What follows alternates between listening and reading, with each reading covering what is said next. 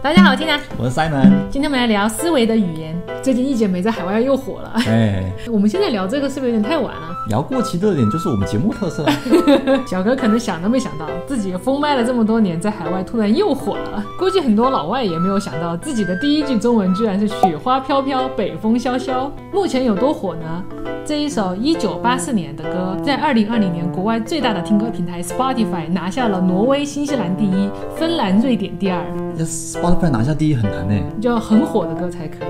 呃，解释一下这首歌为什么在海外突然就火了。主要有一位光头哥网友，江湖人称蛋哥，蛋哥在一个视频里面唱了这么一句“雪花飘飘”，就被国外的油管大 V 发现，转发了出去，瞬间就火了。老外听到这句话，觉得中文的韵律配合小哥的唱功实在太上头了。网友有去查“雪花飘飘”的这一句的意思，发现是环境恶化、人生低谷，我们却无能为力，就很像我们现在隔离在家很绝望的心情。好合适啊！在英语单词里面是没有这么一个非常贴切的单词或者是短语来形容他们这种心情，所以他们在遇到很无奈的事情的时候，就直接说“雪花飘飘，北风萧萧”，还做成了表情包。雪花飘飘完全符合了网络热词的三个属性：第一，它有记忆点，光头哥嘛；还有这个音乐也很上头嘛。是的。第二，新潮特别，这个中文一讲出来之后，老外都会觉得这个很新奇。第三，可以灵活运用到各种语境。的确是，的确是很灵活。你居然可以把它讲出来，而不会把它唱出来，这还蛮厉害的。天赋。嗯，那你试试看，你你你你这样看这段话。苍茫的天涯是我的呀，绵绵的青山脚下花正开。那那那那这句话，这句话，你你给我念出来。你是我的眼，带我领略四季的变换。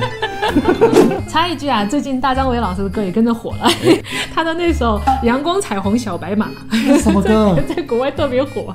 然后我先说一下，我是大张伟大老师的铁粉啊，但他那个歌词实在是太搞笑了，是这样唱的：你是那个那个那个那个那个那个那个那个阳光彩虹小白马，滴滴答滴滴答。这首歌唱的，黑人听了都哭了吧？我听说过别人骂我，没有听说过别人编成歌骂我。啊，学习一门语言最重要的是了解这个语言背后的思维逻辑。所以，为什么我们学了这么多的语法和单词，还是学不好一个外语？因为我们做错了一件事情，导致说的话全都对，可是外国人听不懂。举个例子啊，我们两个都说的语言，在形容一个人的能力的时候，中文喜欢描述这个过程，而外国人喜欢给出一个结论。什么意思呢？比如说老司机，怎么一讲就讲老司机？就是有一个人很会开车，如果直接翻译，你会怎么讲？就是 drives very well，说的不错，但是在老外的思维里面，他不会联想到车技好。有一个更好的说法，就是直接给出结论，就说 he's a good driver。哦，对哦，对吧？但是你把 good driver 翻译过来，就是他是一个好的驾驶员，听起来也很怪的。好别扭啊。嗯。学到一个新的语言，还经常会学习到一个新的思维的一些附加属性。有一个优势你想都想不到，学中文会让你变有钱。什么？有一个叫做 Keith Chen 的人发表了这样的一次研究，听他的信就知道他是个华裔，对吧？嗯。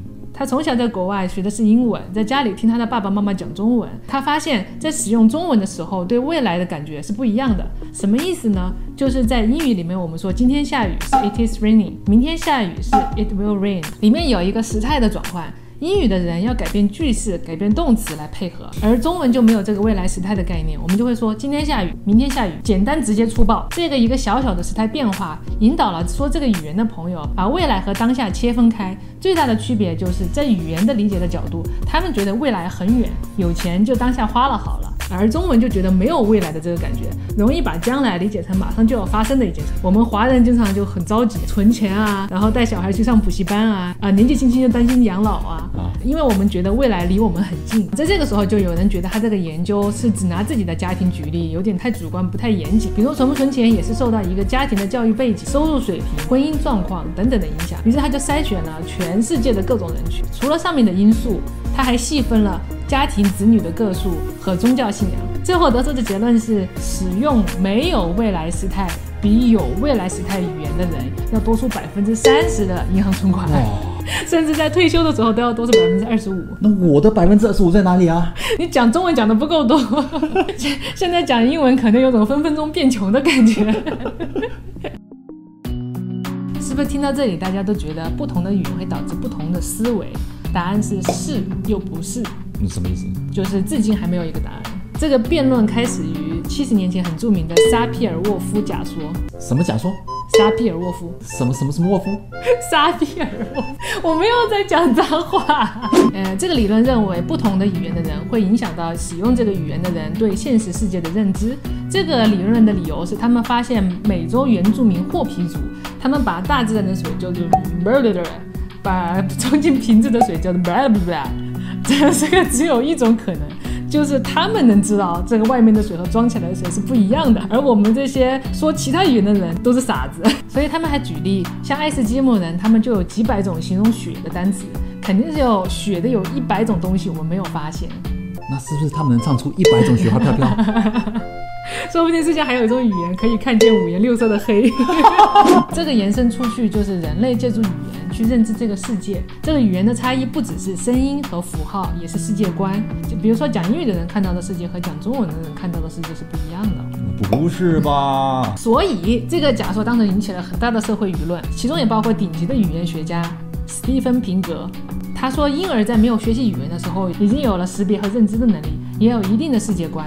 他认为语言是不会改变认知，但是会影响心语。心语是什么鬼？他说心语就是我们在思考的时候自说自话的那个语言。哦，这是我们的第一个语言，早在我们没有学会母语的时候就已经存在了。这是自己和自己沟通意识的语言。我们讲的母语都是把心语翻译了以后说出去，所以我们平时词不达意，嘴上说的不是心里想的，就是因为我们心语在翻译成外化的语言的时候，一种转换的失败。我们接触的信息也会翻译成我们的心语，供内部交流。这个心语是每个人都有的，会逐渐随着我们外部所学的语言偏向于一个新的思维系统。这个现象很多人应该也会发现，我们在说不同语言的时候会变得不一样的性格。嗯，我觉得我讲英语就会很猖狂。三妹讲英语是，但是说语言对性格造成影响也是有限度的。在那种爸爸和妈妈讲不同语言环境下长大的双语小孩。这种小孩并不会发展出一个两个完全不融合的人格，他们通常会选择一个语言当做他们的惯用语，偏向于那个语言的逻辑。双语孩子的思维不是两种语言的切换，而是一个互相连接的系统，就是又不是苹果，又不是微软，是又皮又软。所以也有研究发现，在这种双语小孩长大以后，面临多个任务的时候，他们安排的更有效率。大炮啊，讲话就是中文掺杂英文的嘛。嗯，他有一次就跑去餐厅点菜，他就跟服务员说。我要一份炒饭，不要 onion，不要放屁。达尔文在写《物种起源》的时候，他对一个人类的进化还是很郁闷的。这是什么情况？他说，在新生儿的时候，和其他的哺乳动物一样，那个喉头是处于一个比较高的位置。这个设置在婴儿长到三个月以后，这个喉头就莫名其妙的进化下降了。这个位置呢，可以让婴儿的舌头有更多的空间发出一些元音，比如说一、呜、啊。但是落在这个位置却非常的恐怖，因为这个地方容易跟食道打架。也就是说，我每吃一口饭都要面临食物掉进肺里，我们噎死的危险。达尔文觉得这个进化只能说明一件事情：什么什么？吃饭不要讲话？不是，沟通比吃饭更重要。